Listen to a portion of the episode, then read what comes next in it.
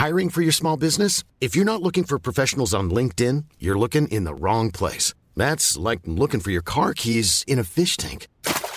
LinkedIn helps you hire professionals you can't find anywhere else, even those who aren't actively searching for a new job but might be open to the perfect role. In a given month, over 70% of LinkedIn users don't even visit other leading job sites. So start looking in the right place. With LinkedIn, you can hire professionals like a professional. Post your free job on linkedin.com/people slash people today.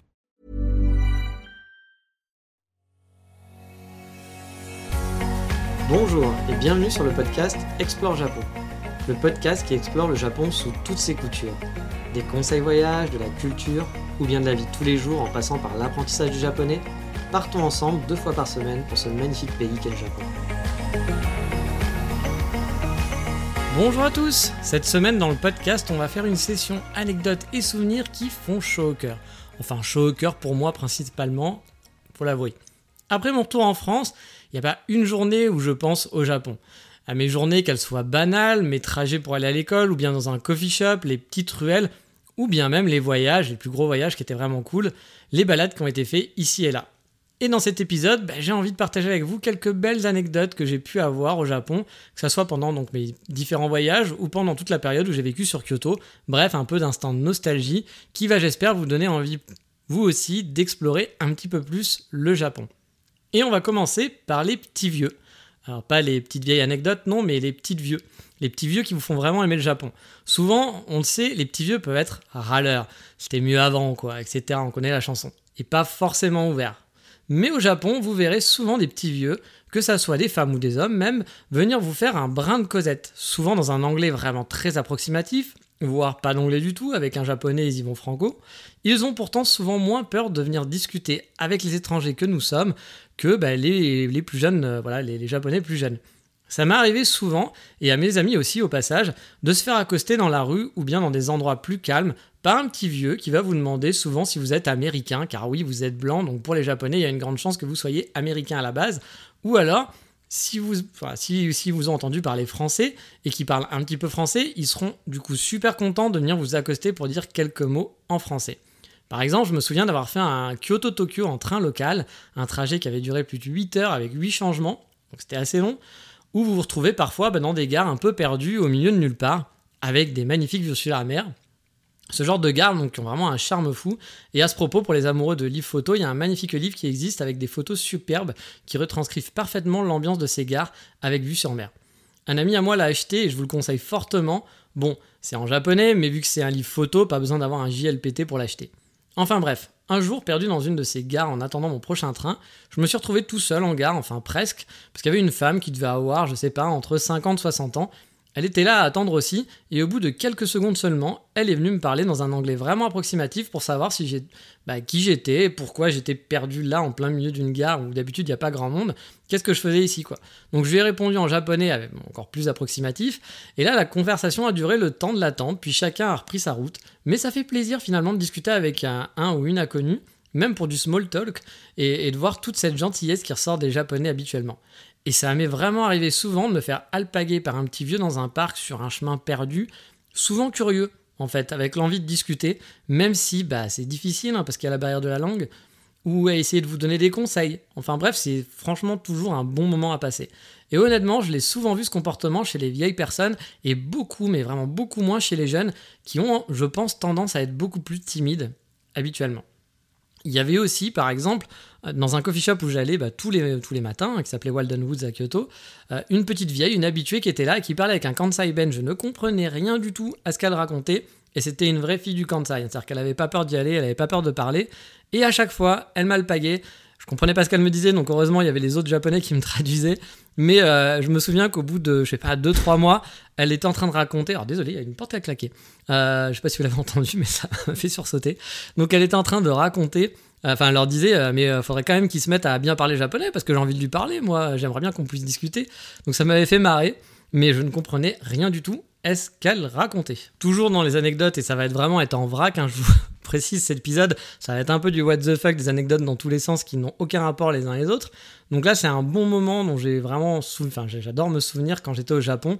Alors là, je vivais déjà sur Kyoto. J'avais même, à vrai dire, décidé d'arrêter l'école. Je devais bientôt partir pour retourner en Europe. avant de revenir, donc quelques mois plus tard en novembre, si vous avez suivi un peu mes aventures. J'avais donc quitté l'école, j'étais entre deux eaux, et j'avoue, l'école m'avait vraiment bien fatigué, crevé. Et du coup, bah, parfois, je profitais pour me faire des soirées gaming devant euh, Assassin's Creed à l'époque, chez moi tranquillement. Et un soir, bah, j'ai pas vu l'heure passer, j'arrête de jouer, il devait être, je sais pas, à 3-4 heures du matin. Et euh, je vais pour fermer les rideaux, et je vois que tout est blanc dehors. La neige tombe bien, et je me dis que ça pourrait être quand même super chouette d'aller faire des photos avec personne dehors, aux premières lueurs du soleil. Il était quoi? Il devait être ouais, 4 heures du matin. Le soleil se lève tôt au Japon. J'ai donc décidé d'attendre une petite heure et de me motiver à sortir sans avoir dormi du coup. Vous l'avez compris. Alors au départ, je pensais me balader dans Kyoto. Mais une fois dehors, la neige en ville ne tenait pas vraiment, c'était un peu la déception. Mais j'ai eu cette petite idée folle de me dire allez, on va prendre le premier train vers Arashiyama en me disant que peut-être là-bas, dans les ruelles un peu moins passantes, bah, la neige aurait peut-être tenu. Et au final, bah, ça, ce fut vraiment une très bonne idée. Je me suis retrouvé vers 6h du matin à Arashiyama. Et jusqu'à 8h, 9h, je suis allé dans mon petit chemin préféré, mon temple préféré sur place, dont je vous ai déjà parlé dans l'épisode sur Arashiyama. Et j'ai pu faire des photos vraiment chouettes sous la neige, au lever du soleil. C'était une balade magique. En plus, il n'y avait personne, j'étais tout seul. Bon, avec parfois un ou deux fous de photos comme moi qui avaient eu la même idée, mais c'était un super moment que de profiter de ces rues désertes avec de la neige partout. Alors oui, j'ai eu froid, j'étais super fatigué à cause de la nuit blanche, mais c'était vraiment chouette. J'ai vraiment pas regretté cette sortie pour rien au monde. Et c'est un conseil que je vous donnerai pour les plus téméraires d'entre vous. N'hésitez pas à vous lever tôt, à prendre les premiers trains ou alors à sortir de nuit dans les coins les plus touristiques bah, car ils sont souvent déserts à ce moment-là, et c'est finalement à ce moment-là qu'on peut profiter le plus. Euh, dans la même veine, par exemple, le quartier de Gion à Kyoto et tout le coin touristique, bah, moi j'y mets jamais les pieds habituellement. Sauf, bah, sauf la nuit, car la nuit c'est paisible, il y a souvent très peu de touristes. Passé les 20h, voire 22h, vous pouvez avoir le quartier quasi pour vous tout seul. C'est vraiment super paisible, et pour les amoureux de photos de nuit, c'est un super terrain de jeu.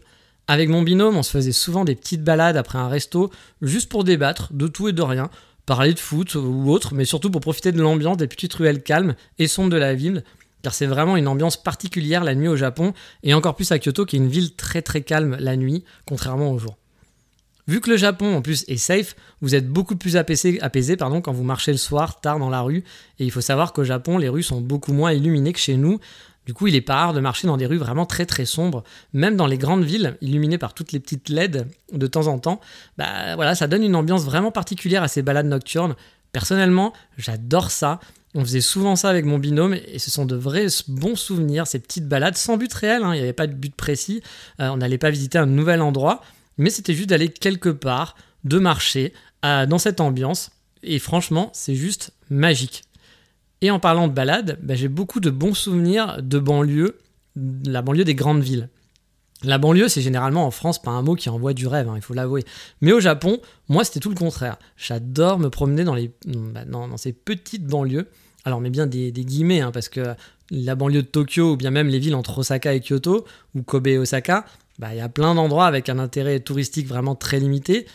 Il y a, voilà, mais il y a quand même énormément de monde qui y vivent. Hein. C'est pas des petites banlieues où il y a 400 habitants. Quoi. Il y a vraiment énormément de gens. C'est des villes qui peuvent être même plus grandes que certaines villes en France. Mais du coup, dans ces banlieues, il y a vraiment une ambiance qui est paisible et qui, est vraiment présente. Avec tous les clichés de ce qu'on imagine du banlieue paisible japonaise, en gros. Ces petits parcs où vont jouer les enfants, les rivières avec les berges où on peut se poser et attendre que le temps passe, tout simplement. Les ruelles sinueuses dans tous les sens, entre des petites maisons dans des coins calmes, moi perso, franchement, j'adore. Et je vous ai déjà dit, on entend souvent les Français dire que Tokyo c'est trop bruyant, qu'il y a trop de monde. Bah pourtant, il suffit vraiment de quelques minutes souvent pour se trouver dans un petit quartier résidentiel et très très calme. Alors oui, c'est sûr, si on se donne rendez-vous à Shinjuku, à Shibuya Crossing, à Tokyo, bah il y a du monde, hein, c'est bruyant, mais vraiment, il suffit de faire 10 minutes à pied dans ces, de ces quartiers, en partant de ces quartiers, et vous avez des zones résidentielles avec des petits pavillons, des rues toutes calmes, des gamins qui jouent dehors dans un petit parc ou même dans la ruelle. Ça a un charme fou que j'adore.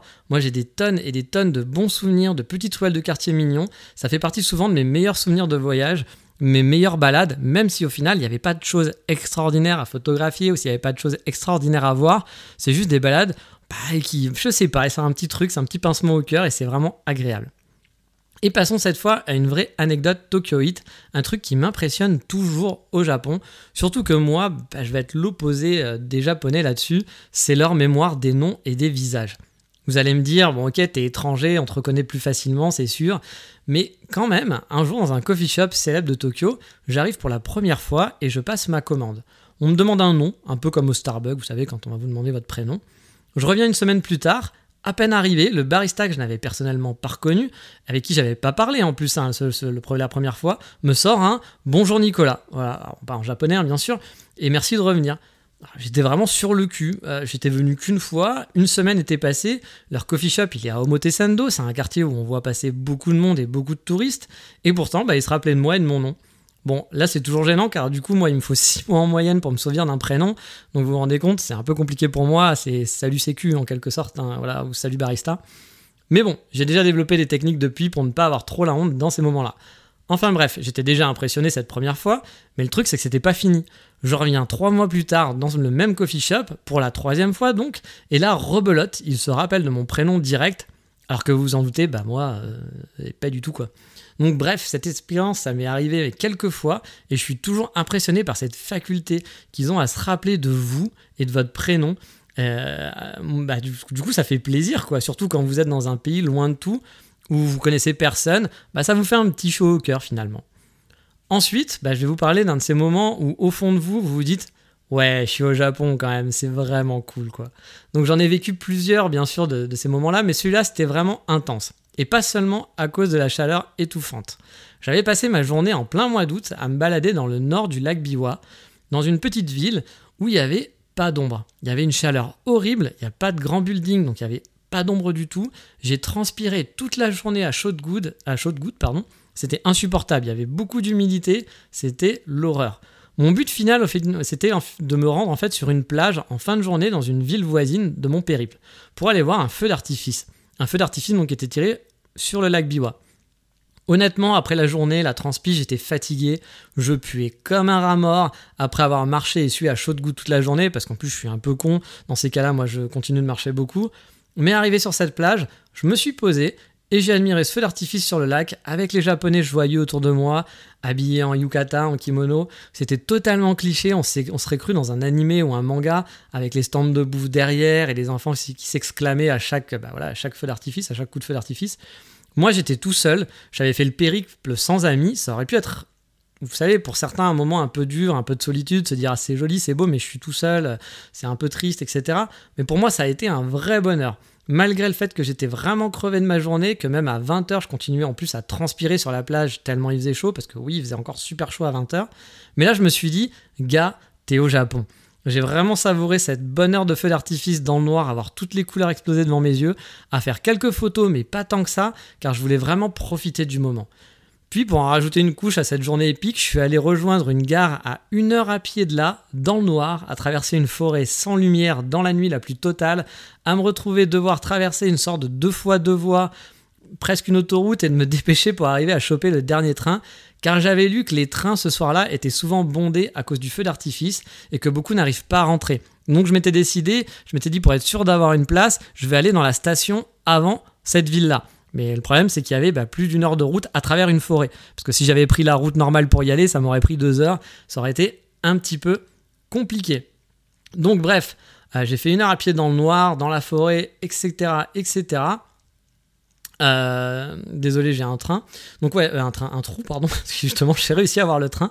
Donc arrivé sur place dans la gare, finalement, j'ai même une, donc j'ai pu avoir ma place assise, ma technique avait marché parce que du coup tout le monde a rentré dans la station suivante. Donc belle technique, j'ai pu avoir le dernier train. Mais il y a eu trois magnifiques jeunes filles qui se sont assises à côté de moi. Et là, vous vous dites, waouh, ça finit en beauté. Euh, il a peut-être réussi à discuter avec ces jeunes filles, etc. Ben non, euh, pas du tout, parce qu'en fait, ben, je vous rappelle que j'avais traversé toute la journée. J'avais marché, que j'étais en transpi depuis le matin. Euh, et que même à 23h, quand j'ai traversé cette forêt, euh, il faisait hyper humide. En plus, je devais me dépêcher. Donc du coup, euh, j'ai encore plus transpiré. Je plains encore honnêtement ces filles qui ont dû supporter mon odeur pendant tout le trajet. Ça devait être ignoble. je suis pas sûr que c'était le meilleur moment bah, pour, pour faire connaissance. Mais bon, ça reste quand même un super souvenir pour moi, malgré les conditions. Je peux vous dire que ce jour-là, j'ai râlé dans ma barbe un nombre de fois incalculable en me disant Mais qu'est-ce qui fait chaud J'en peux plus, putain, c'est pas possible. Mais même ces mauvais souvenirs au Japon peuvent se transformer en bons souvenirs au final, parce qu'il y a une ambiance et il y a une petite joie de vivre qui existe là-bas que je retrouve pas forcément ici en France, on va dire en général. On repart pour une autre anecdote cette fois-ci, dans un train, donc encore dans un train, et une rencontre. Je galère rarement à prendre des trains au Japon, hein, sauf dans une gare, et voilà, il y a une gare pour moi qui est maudite. Je suis toujours en galère là-bas, c'est celle de Shinagawa, dans le sud de Tokyo. J'ai toujours des problèmes, je ne sais pas pourquoi, à chaque fois, il y a une merde quand je vais là-bas. Donc là, hop, je prends un train vers Kamakura, je suis assez confiant, tout se passe bien pour une fois, puis je sais pas. Je sens le truc un peu louche qui arrive, aussi je sais pourquoi. Hein. Donc j'étais avec mes écouteurs, j'ai pas fait gaffe aux annonces, et je vois d'un coup beaucoup, mais beaucoup de Japonais descendre, voire quasiment tout le monde. Je commence à me dire qu'il y a un problème, quoi, parce qu'on n'est pas arrivé, euh, qu'en plus après Kamakura ça continue encore. Donc je me dis, il y, a un souci. Donc, euh, mais je vois qu'il y a un type qui reste dans le wagon, voilà, qui est là, qui a l'air assez confiant, hein, pas le mec en panique. Quoi. Donc je me dis, bon, ça doit être le bon train, euh, peut-être que tout le monde sortait ici parce qu'il y a un hub, je sais pas. Ah, je ne me cherche pas plus loin que ça. Le train redémarre, et là je sens le mec un peu en panique. Je vais le voir, je lui demande si le train va bien à Kamakura du coup, et il me dit que oui, Bon, je fais bon, ok, mais t'as l'air quand même en panique, un hein, gars. Hein. Et je vois qu'il a un doute, donc euh, je lui redemande, je fais, mais vous êtes sûr? Parce que j'ai l'impression que c'est pas le bon chemin. Je reconnaissais pas, j'étais déjà venu, je reconnaissais pas vraiment le trajet. Puis arrive la station suivante, et là il me dit, ah bah non, on va pas du tout dans le bon sens. Bah oui, en fait le train a eu un changement de direction non prévu, et qu'ils avaient a priori annoncé à la dernière station juste avant. On a du coup sympathisé, on a, cherché ensemble comment rejoindre Kamakura, parce qu'on était du coup pas dans la bonne gare et pas dans un trajet classique. On a discuté un peu en japonais, un petit peu en anglais. On a parlé de plein de trucs, on a parlé de foot, c'était un fan de Manchester United. Bah, c'était très sympa, le genre de rencontre un peu fortuite et de deux mecs en galère qui, en plus, euh, voilà, et ça s'est bien passé. Il m'a échangé son line à la fin. Il m'expliquait qu'il faisait le trajet tous les jours car sa copine habitait à Kamakura, qu'il hésitait à habiter à Kamakura, lui travaillait à Tokyo, etc. On avait échangé nos lines, on devait garder contact, mais finalement je l'ai jamais revu. Mais c'est le genre de rencontre et de moments qui vous font apprécier aussi de voyager seul, car des bouts de discussion et de chemin comme cela, bah, j'en ai eu pas mal malgré la barrière de la langue finalement en voyageant tout seul. Et là, on va plus dans un bon moment sentimental, encore une fois, rien de fou, hein, mais cette impression qu'on est vraiment bien ici. Un, un, jour, je vivais à Kyoto, donc voilà, vous le savez, j'ai vécu pendant un an à Kyoto, et euh, je suis allé en vacances sur Tokyo, passer deux semaines sur place entre deux cours. Et après avoir fait un Airbnb avec des amis, puis un hôtel pas trop cher, je me suis fait plaisir en me tentant pour la première fois un capsule hôtel. Mais alors attention, hein, pas n'importe lequel capsule hôtel, pas le oui oui, celui de Book and Bed qui est très concept. En gros, vous dormez dans une bibliothèque, donc à l'intérieur d'une bibliothèque, vraiment à l'intérieur, hein, dans, la bibliothèque où il y a des livres. Euh, le lieu est très design, il est rempli de livres partout, c'est super joli, c'est en plein cœur de Shinjuku. Franchement, ça vaut le détour. Bon, déjà le concept, il est super chouette. Mais alors que la plupart du gens, des gens par contre, pardon, qui étaient là ils étaient là soit pour faire des selfies ou juste dormir. Euh, finalement, il y avait peu de gens qui étaient là pour profiter de la tonne de livres. Bah moi, franchement, j'ai pas boudé mon plaisir dans ce capsule. Il y a des tonnes d'endroits en plus super cosy pour bouquiner jusqu'à tard du coup, euh, parce qu'en gros, ils baissent la lumière à partir de minuit, mais vous pouvez continuer de lire sans faire de bruit hein, toute la nuit, parce que voilà, il y, a des gens qui dorment. Et j'ai pas mal changé de coin durant mon passage. Je suis resté que deux nuits, mais voilà, j'ai essayé de pas mal bouger. Et je me souviens avoir squatté longtemps une place contre une grosse baie vitrée qui donnait sur une rue. Il y a une place animée, donc le, le, le, le capsule hôtel est en hauteur. Donc on avait vraiment une vue plongeante sur cette, vue, sur cette rue animée de Shinjuku qui donnait donc sur une rue une place. Euh, il y avait tout un balai de prostituées, enfin je suppose philippines, je ne suis pas sûr, mais j'ai l'impression que c'était ça. Ça m'a fasciné en fait de regarder ce qui se passait dans la rue, d'observer tout ce petit manège de voir les gens divaguer, bourrer, ou juste de passage, de voir comment aussi euh, ces prostituées alpaguées choisissaient leurs clients, parce que c'était un peu étrange au départ, j'étais pas sûr. Je voyais un peu de manège de filles qui tournaient, qui rôdaient, qui regardaient les gens sans vraiment leur parler. Je me disais, mais qu'est-ce qui se passe? Elles sont bizarres, il y a un truc qui se passe.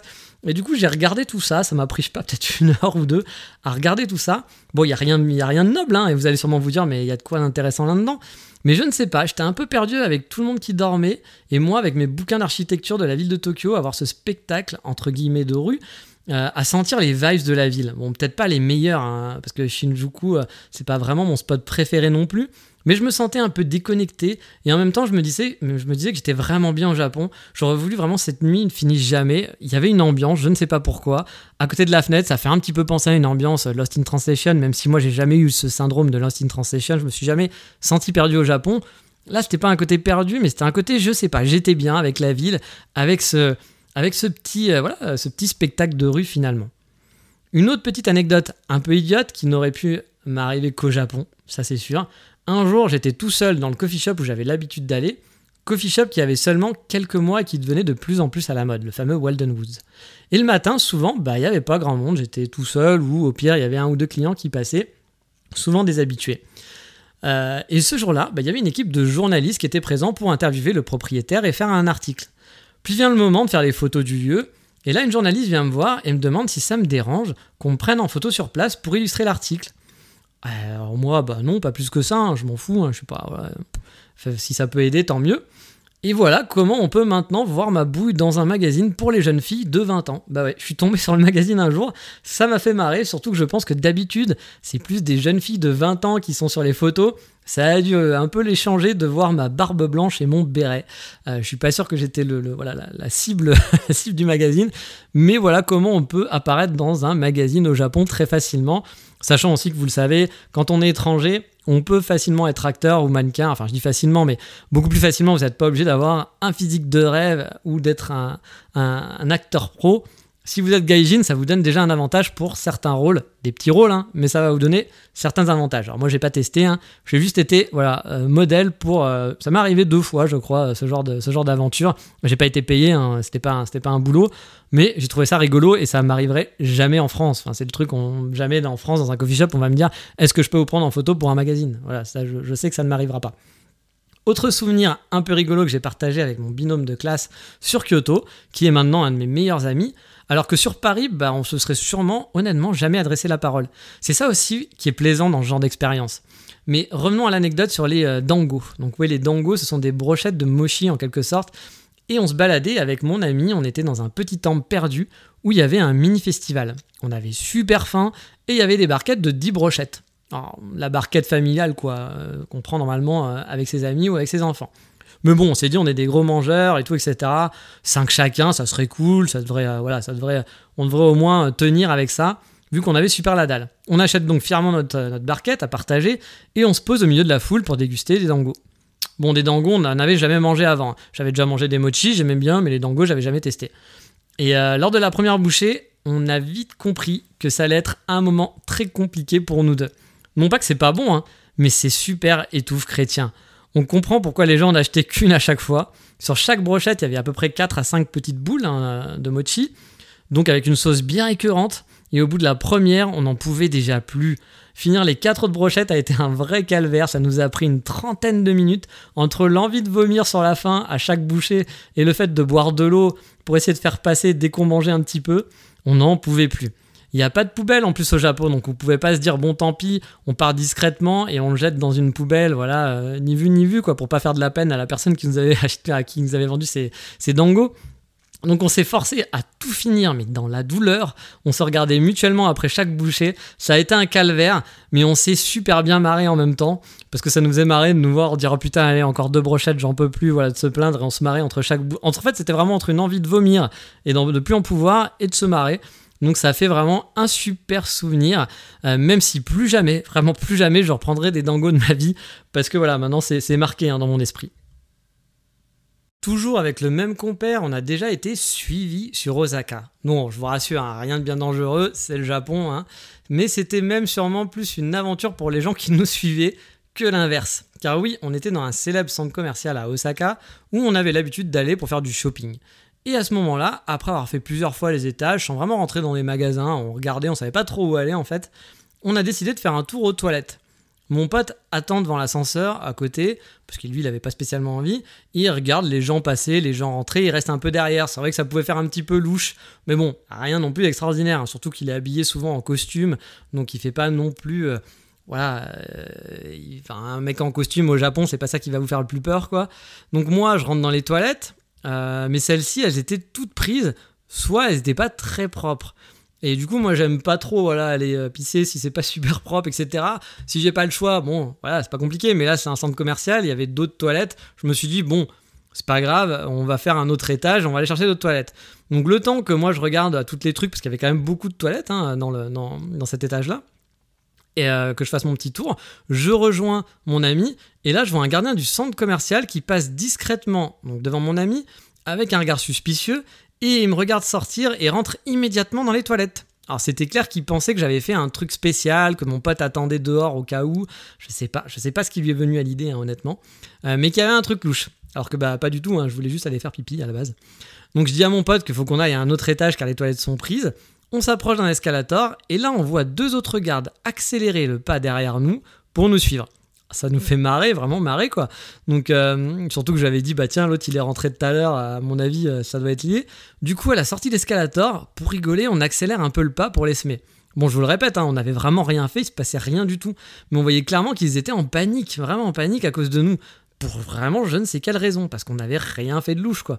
On arrive donc à les semer et on trouve de nouvelles toilettes, parce que oui, à la base, moi je voulais faire pipi, hein, c'était urgent. Là, je rentre, je fais pipi, tout va bien, c'est super. Je ressors, et en sortant quelques mètres plus tard, on croise un nouveau un autre garde, mais encore un autre différent. Il regarde discrètement dans notre direction, et euh, bah, nous croise, en faisant genre qu'il s'en fout, voilà. Puis on le voit, il se précipite, il court hein, vraiment hein, vers les toilettes où j'étais. On n'aura jamais compris qu'est-ce quel trip ils ont eu, hein, qu'est-ce qu'ils ont fait, mais en tout cas, je pense qu'ils étaient vraiment en panique. Hein. on les sentait vraiment paniqués. On a senti que tous les gardes du centre commercial étaient sur nous, mais pour ne quelle raison, ça nous a bien fait marrer. Mais des anecdotes d'endroits où je me suis vraiment senti bien, j'en ai des tonnes. Je vais pas tous vous les faire, sinon on va pas s'en sortir, que ça soit lors de petites balades champêtres, où il y avait peu de monde, où j'ai pu me retrouver même nez à nez face à un cerf majestueux, ou bien des temples un peu perdus ou des balades dans des banlieues très calmes, c'est vraiment un bonheur immense à chaque fois et je peux vous l'assurer, ça me manque tous les jours de pas être au Japon.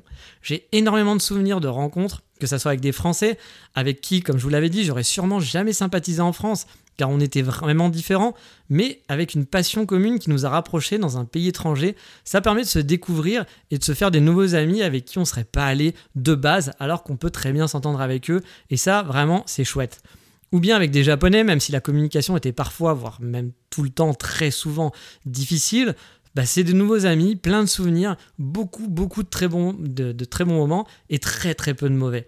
Je ne saurais que vous conseiller, si un jour vous avez l'occasion de tenter l'aventure, de passer le cap des vacances, voilà, pour faire un petit passage plus long au Japon, même si c'est pas pour y rester à vie, hein, car vivre au Japon c'est totalement différent, et je ne le conseille pas forcément à tout le monde de vivre au Japon, on peut vraiment aimer le Japon pendant des vacances, mais pour y vivre, c'est autre chose. La société japonaise, c'est compliqué, il y a plein de codes, c'est pas sûr que ces codes vous plaisent au final, parce que bah, on est très habitué. Moi, par exemple, j'ai pas spécialement envie de bosser pour une société japonaise, parce que je pense que ça serait très difficile avec mon caractère, même si j'adore les règles au Japon, j'adore plein de choses.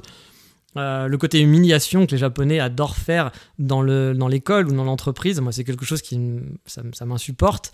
Voilà, il y a des choses comme ça, donc euh, il faudrait, faut vraiment avoir la chance de trouver la bonne société. Je dis pas que toutes les sociétés sont comme ça, bien entendu. Il faut pas tout généraliser, mais voilà, ça peut être quelque chose de compliqué.